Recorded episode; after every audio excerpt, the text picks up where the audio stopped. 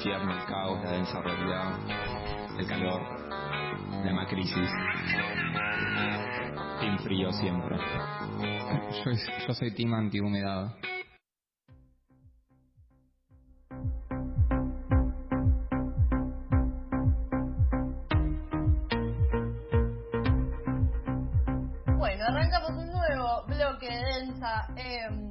En lo que viene siendo este programa y estamos acompañados en este momento por Federico Fumiato.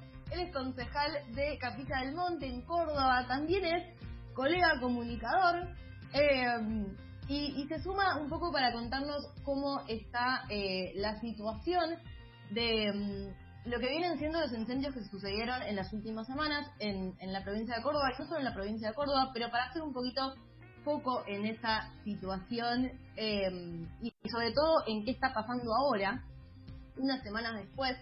Hola Federico, gracias por sumarte, ¿nos escuchás bien? Hola, ¿cómo andan? Espero que me escuchen bien ustedes. Se escucha perfecto, te agradecemos un montón el contacto. Eh, nada, gracias por estar en principio. Y bueno, lo primero que, que queríamos preguntarte es, haciendo un poquito eh, un, repaso del contexto para los oyentes que nos están escuchando, el, el 15, sábado 15 de agosto en Villa Albertina comenzaron los focos de incendio que duraron unos buenos extendidos días. La semana pasada, 27 de agosto, el gobierno provincial de Córdoba anunció que los focos estaban controlados. Sin embargo, días después resurgieron focos de incendio y se denunció, digamos, que la situación no era tal. Yo, perdonen, justo bastante eh, a tono, pasa la sirena. Es temático, podría ser botonera, pero no es botonera, es casualidad. es una cortina. que exactamente, exactamente. Eh, así que bueno, la primera pregunta que tenía para hacerte, eh, Federico, es cómo está la situación en este momento en la zona. Bueno, en este momento está, a ver, más tranquilo. El, el, incendio, obviamente, se aflojó. Tuvimos algo que es muy difícil de narrar, lo que se siente cuando llega la primera lluvia. Uh -huh. Que llegó hace unos días, una lluvia débil, suave. Agosto y septiembre tampoco son meses de lluvia. Septiembre se espera una, una lluvia anticipada y es casi un sueño. Pero bueno, llegó una lluviecita que, que, fue realmente milagrosa para todos nosotros. Así que estamos más tranquilos con eso, siempre estamos a riesgo inminente. Lo cierto es que estamos más tranquilos porque no hay nadie prendiendo fuego. Así de sencillo. Un día el gobierno provincial anunció que se habían terminado todos los incendios de Córdoba el mismo día. Había unos 40 focos. Y el mismo día todos los incendios se, se, se, calmaron. Bueno, entonces estamos tranquilos solo por eso, porque evidentemente hay un ecocidio, hay un terrorismo económico que genera estas cosas. Y bueno, hay que ponerle esos nombres que a veces son muy dramáticos, pero la verdad es que es lo que vivimos estos días. Exactamente. Eh, digo, pensaba prolijito el fuego, ¿no? Como todo de repente ordenadito en un día eh, está mágicamente controlado. Eh, un poco te quería preguntar eso, Federico, tu opinión, ¿no? Desde tu lugar ahí en el territorio, eh, de distintas organizaciones se viene denunciando que se trata de incendios eh, intencionales y, y, también dejando en claro que es un error responsabilizar el desastre ambiental a una cuestión meramente de cambio climático. Eh, ¿Cuál es tu visión sobre el tema? ¿Cuáles son las relaciones entre estos incendios y los negocios vinculados tanto al agro como al mercado inmobiliario y estas relaciones que se vienen planteando sobre el tema? Sí, aparecen ahí esa, esas múltiples, múltiples planos de versiones que uno podría decir corresponden materialmente a uno al gobierno de la provincia, es decir, echar la culpa a básicamente la sequía y los vientos, algo que en agosto ocurre todos los años.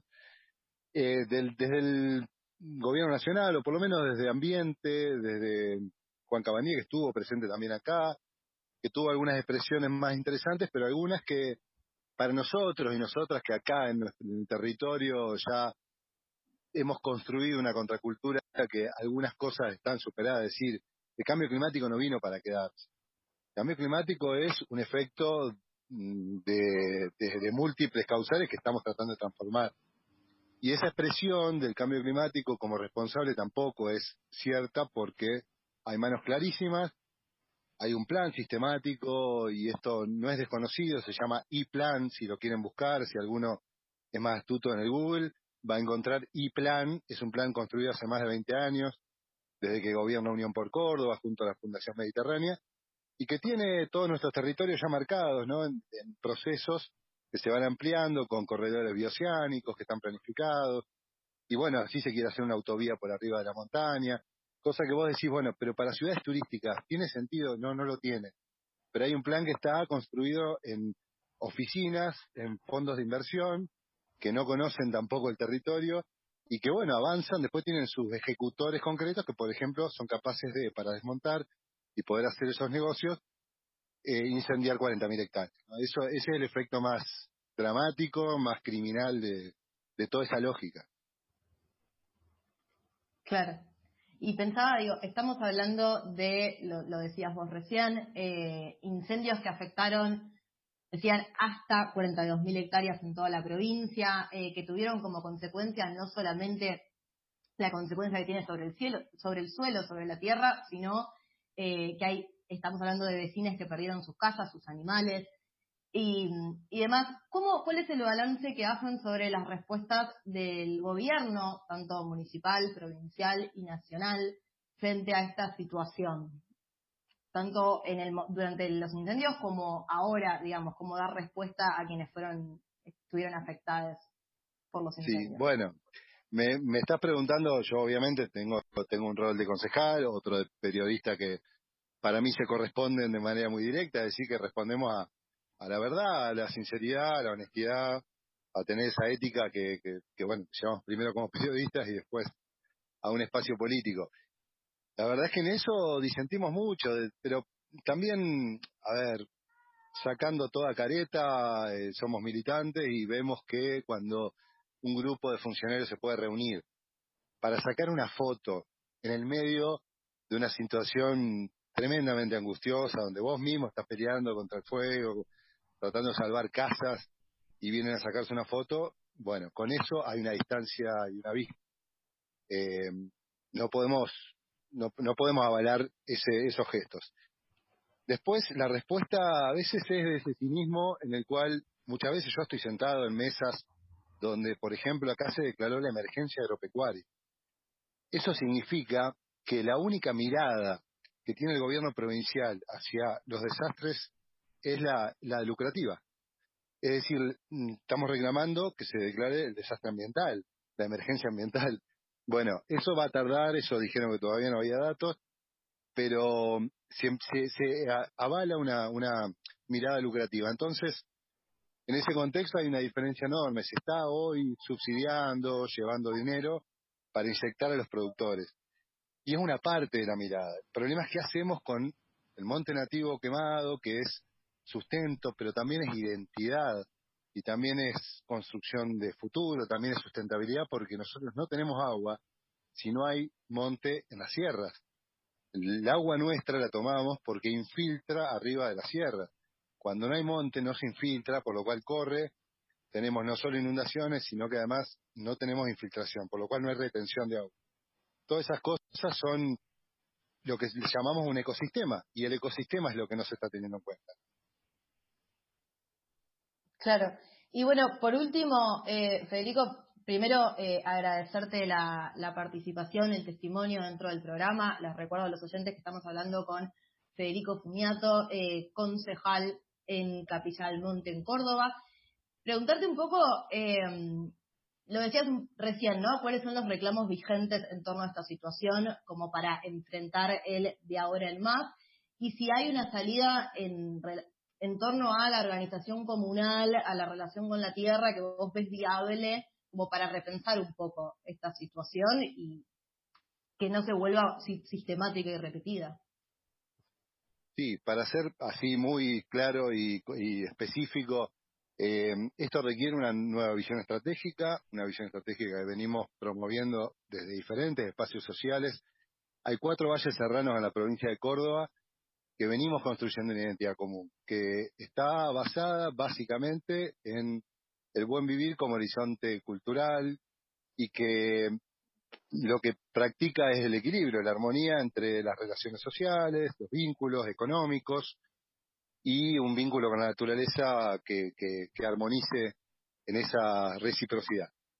Entonces, desde ahí yo creo que hay una salida que es esa visión estratégica con matices, por supuesto, con matices que van a ser cómo se puede vincular la producción, a la cual estamos nosotros también abocados de manera integral, que tiene que ver con la agroecología, con un modelo que entiende ese vínculo con, la producción de una manera sana, sanos. Todo eso es lo que estamos promoviendo. No es que no hay alternativa. La alternativa está, hay que salir de un par de grupos de, de mucho poder, de mucho poder financiero, económico, pero básicamente eh, regular la ley de bosques, la ley de protección de los bosques nativos, de presupuestos mínimos, está sin actualizar en la provincia de Córdoba hace 10 años, a pesar de que la ley nacional obliga cada 5 años una actualización, eso lo estamos reclamando hace años, cuando lo quisieron actualizar, lo quisieron hacer a puertas cerradas, sin participación y reduciendo a la mitad las zonas rojas. Imagínense, queda el 3% del monte nativo que había hace 100 años en la provincia de Córdoba, por lo cual bueno, estas son las cosas básicas, pararnos de otro paradigma, entender que esto es prioridad, que esto es prioridad para la subsistencia, para que sean viables nuestros pueblos, nuestras comunidades, y bueno, y abrir procesos de diversificación de la economía. Nosotros vivimos del turismo, y eso también la pandemia lo puso en discusión. Imagínense que no podemos seguir en ese paradigma si no diversificamos, producimos, producimos alimentos, sanos por supuesto, y producimos otras cosas que hoy eh, el modelo de la provincia de Córdoba dejó totalmente de lado. Está clarísimo, Federico, te, agradecemos de nuevo la comunicación. Antes de despedirte, quería preguntarte, sé que participás de diferentes proyectos de comunicación que giran un poco en torno a las cuestiones que estabas nombrando antes, como una posibilidad de repensar estas relaciones comunitarias y con el territorio. ¿Querés dejarnos eh, el nombre de alguno de los programas o cómo podemos contactarte nosotros de oyentes? Sí, mirá, el, nosotros tenemos una agencia de noticias, somos una cooperativa de trabajo que se llama Viaraba, todo con B corta, Viaraba. La página es viaraba.org.ar, que a su vez, bueno, tiene una agencia de noticias que es eh, CDM Noticias, o sea, Capilla del Monte Noticias, Facebook es así, Capilla del Monte Noticias. Ahí van a poder seguir el minuto a minuto de todo lo que fue pasando y pueden tener un pantallazo de la realidad regional y local de Capilla del Monte, pero también nacional, con, con esa integridad que vamos haciendo y una cobertura colaborativa de todas las radios comunitarias de Córdoba que estuvimos transmitiendo, más de 30 radios, las movilizaciones contra el ecocidio que acabamos de vivir.